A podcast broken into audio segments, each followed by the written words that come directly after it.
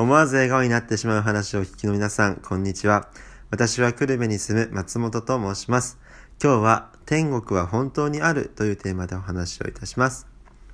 子供の頃私にとって天国、えっと、地獄という言葉はおとぎ話のような感覚でしかありませんでした。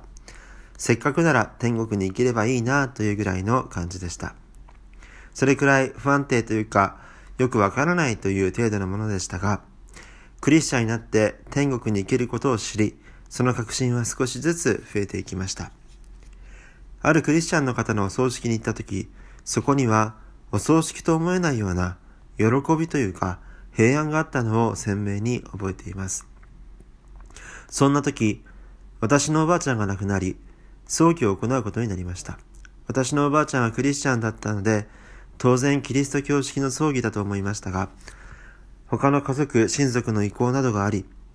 仏教式で行うことになってしまったのです。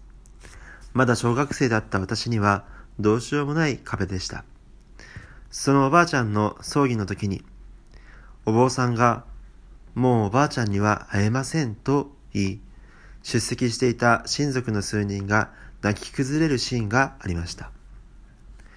クリスチャンの方の葬儀にしか出た経験のない私にとって、その言葉は衝撃的であり、到底受け入れられないものでありました。